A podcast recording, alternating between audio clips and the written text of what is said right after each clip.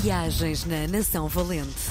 Lugares, objetos e tradições da história de Portugal. Com Helder Reis. Um dos melhores dias da semana porque, para já estamos a meio da semana e porque recebemos Helder Reis. Com ele ficamos a conhecer um bocadinho deste país pelos olhos eh, do Helder. Helder, viva, bem-vindo à RDP Internacional. Estava aqui a olhar para o teu currículo, diz que é apresentador, escritor, cantor, agricultor português. O que é que tu és, afinal? És isto tudo? Sou tudo. Então. Qual destas Está escrito, funções... está escrito. Em qual destas funções te sentes mais, não direi capaz, mas mais feliz? Em todas. Se não me sentisse, não estava lá. Portanto, eu sou isso. Eu sou apresentador e, e não é necessariamente por esta ordem. Sou escritor, apresentador, agricultor, agricultor, apresentador, escritor. Sou estas três coisas. Falta aí o cantor. Já, isso, por exemplo, isso já não sou. A minha banda já não existe. Existem as pessoas e, e os temas estão gravados, mas já não, não damos concertos, já não, eu não tenho tempo e, e acho que já passou o tempo de palco. Isso já não sou. Canto sempre, canto em casa, adoro cantar, adoro música, Uhum. mas isso já não sou. No meu próximo livro nem consta sequer. Sim. Então diz-me uma coisa: quem partilha a vida contigo tem o prazer de te ouvir cantar. Ah, ah, sou suspeito, mas eh, para mim eu gosto muito e acho que não canto mal e eu gosto de me ouvir. Sim. Mas deixa E, terá- por exemplo, fazer uma sondagem. Vamos, vamos pôr hoje, por exemplo, acordaste com que música na cabeça? Ah, hoje. Lá por acaso acordei com uma música do GNR. E eu gosto imenso de GNR. Foi a primeira banda, eu era muito pequeno, muito novo mesmo. Hum. Ah, Porque como eu andei no seminário, também era um bocado privado esta coisa de cultura pop. Nós no seminário. Eu ia a muitos concertos, também ia a outra coisa, a outras coisas que as pessoas não, não vão ainda. Ia a muitos concertos de órgão de tubos, ia a muitos concertos de canto gregoriano. Provavelmente, acho que é raro, não é? As pessoas até irem a este género de concertos. Por outro lado, concertos pop, era, nunca fui. Os GNR foram os primeiros que eu vi. E ficou marcadíssimo. E depois a minha vida fez-se para cruzar com o Rui Reininho e estar mais de perto com ele e com os músicos e conhecer. E, e, tipo, é emocionante porque marcaram profundamente e até determinaram o percurso musical que eu queria dar linguisticamente à banda que eu tive. E foi muito bom. E eu ouço regularmente GNR, gosto imenso. Para mim, são os melhores, a melhor banda de música portuguesa. Sim. Bom, e o que é que nos traz hoje na Nação Valente? Então, trago-te, olha, outras músicas. Trago-te 25 de Abril, o Carmo, e trago-te, por exemplo, um poema lindíssimo da nossa querida Sofia Melbrenner. Ela Lá que. está, o nosso Helder é o português que mais tem ligação à Sofia, não é?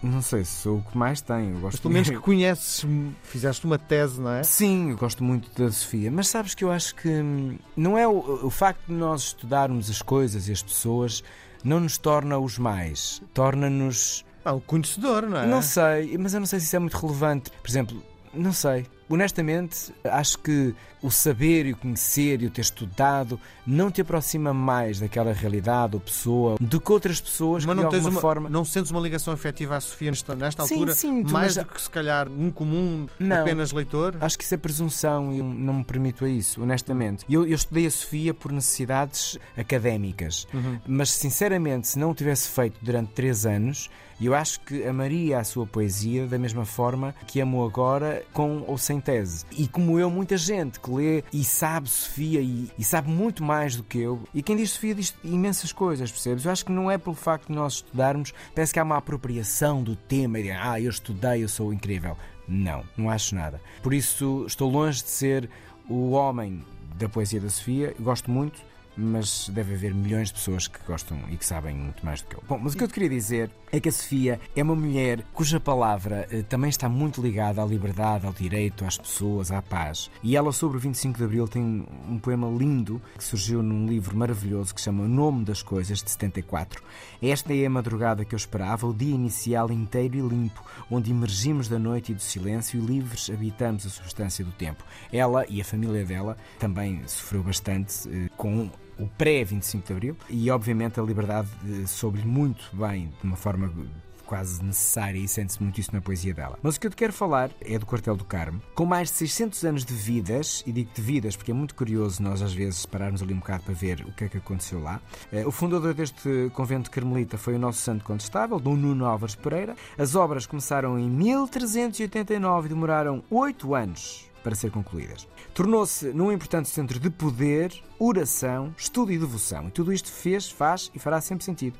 Este convento sobreviveu com algumas lesões ao terremoto de 1531. No entanto, não teve a mesma sorte em 1755. Uh, e, e, como diz tão acertadamente a expressão, e não é por acaso, caiu o Carmo e a Trindade. E o convento desabou e o seu recheio foi levado por um incêndio muito, muito violento. Contudo, em 1801 o convento o centro de comando da primeira guarda da polícia ainda antes da extinção das ordens religiosas por ordem dos liberais, em 1834. Hoje, para além de receber o Comando-Geral da Guarda Nacional Republicana, recebe desde 1854 o Museu Arqueológico do Carmo, que vale a pena parar para ver. Deixo, deixo aqui o convite. Vamos voltar a Dom Nuno no ano de 1423, após uma vida, eu acho isto muito, muito interessante, uma vida assim de lutas e vitórias e agitação e da morte da mulher e da filha. Dom Nuno despoja-se de tudo e vai para o mosteiro carmelita, dedicando a sua vida à oração e também aos mais pobres. E eu acho isto assim.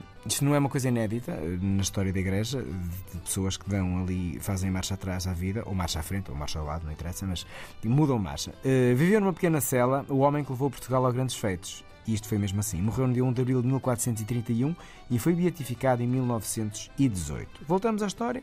25 de abril, neste palco, às 12 horas e 30 minutos, Salgueiro Maia organiza o cerco ao quartel do Carmo, onde se refugiava Marcelo Caetano. E de a partir daí aconteceu a história. Pelas 20 horas é lida a comunicação oficial aos microfones da Rádio Clube português. Quem visita o Largo do Carmo, tranquilo, à sombra dos seus jacarandás, hum. como turista ou ocupar as esplanadas, não imagina a força histórica daquele é lugar incrível. Sim. É um lugar de culto, um lugar de liberdade.